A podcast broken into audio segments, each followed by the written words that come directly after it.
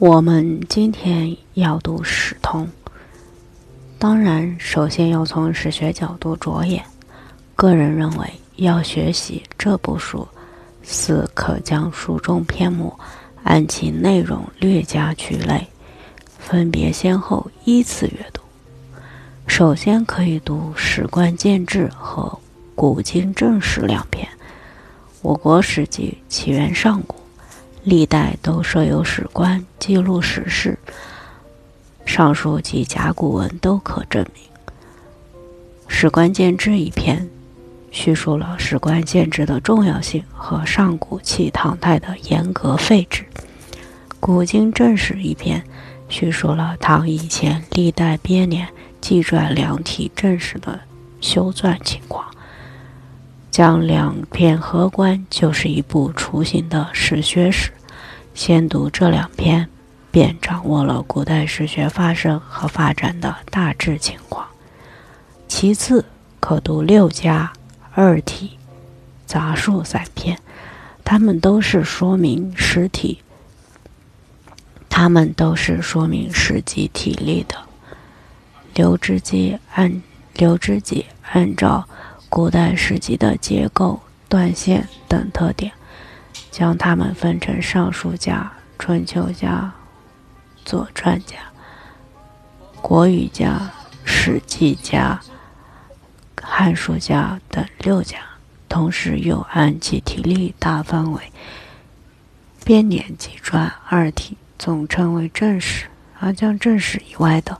各类史记共十种，即编辑、小录、异史、所言、郡书、家史、别传、杂记、地理书、都邑部，都归入杂史。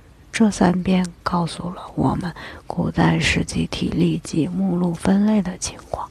为我们进一步阅读《四库全书》总目提要及姚正宗随书经籍志考证关于史部书籍的评介，提供了方便。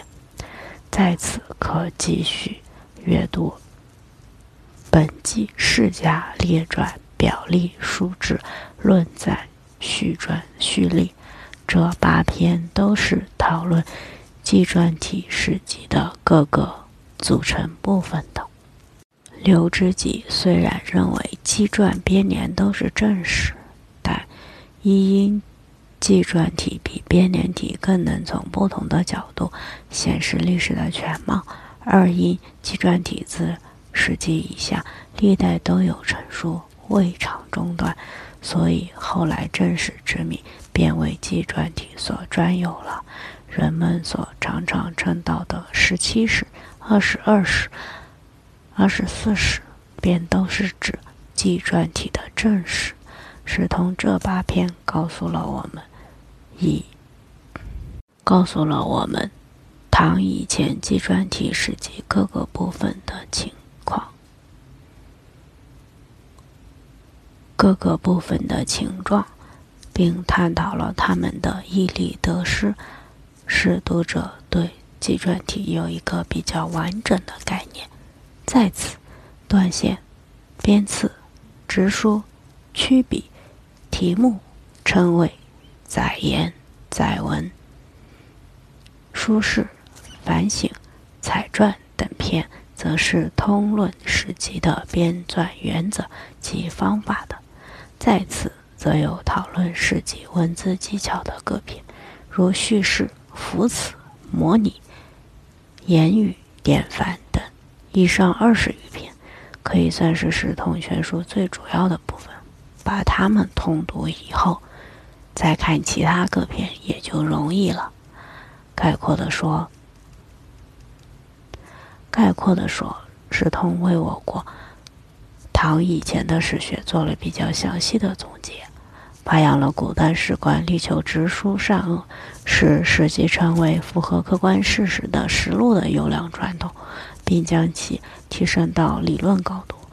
为了使得史记成为执笔所述的实录，他对史记的编纂和写作提出了许多有价值的原则和具体建议，指明了一个优秀的史家所必具备的个人修养。指出了一个优秀的史家所必居的个人修养，即才学识三长。而西人对古代对圣人的盲目崇拜，他也给予了严正的批判，从后，从而为后代写史树立了好坏两方面的样板，使人知所适从。这些都是从史学角度学习石头以后所能获得的知识和教义。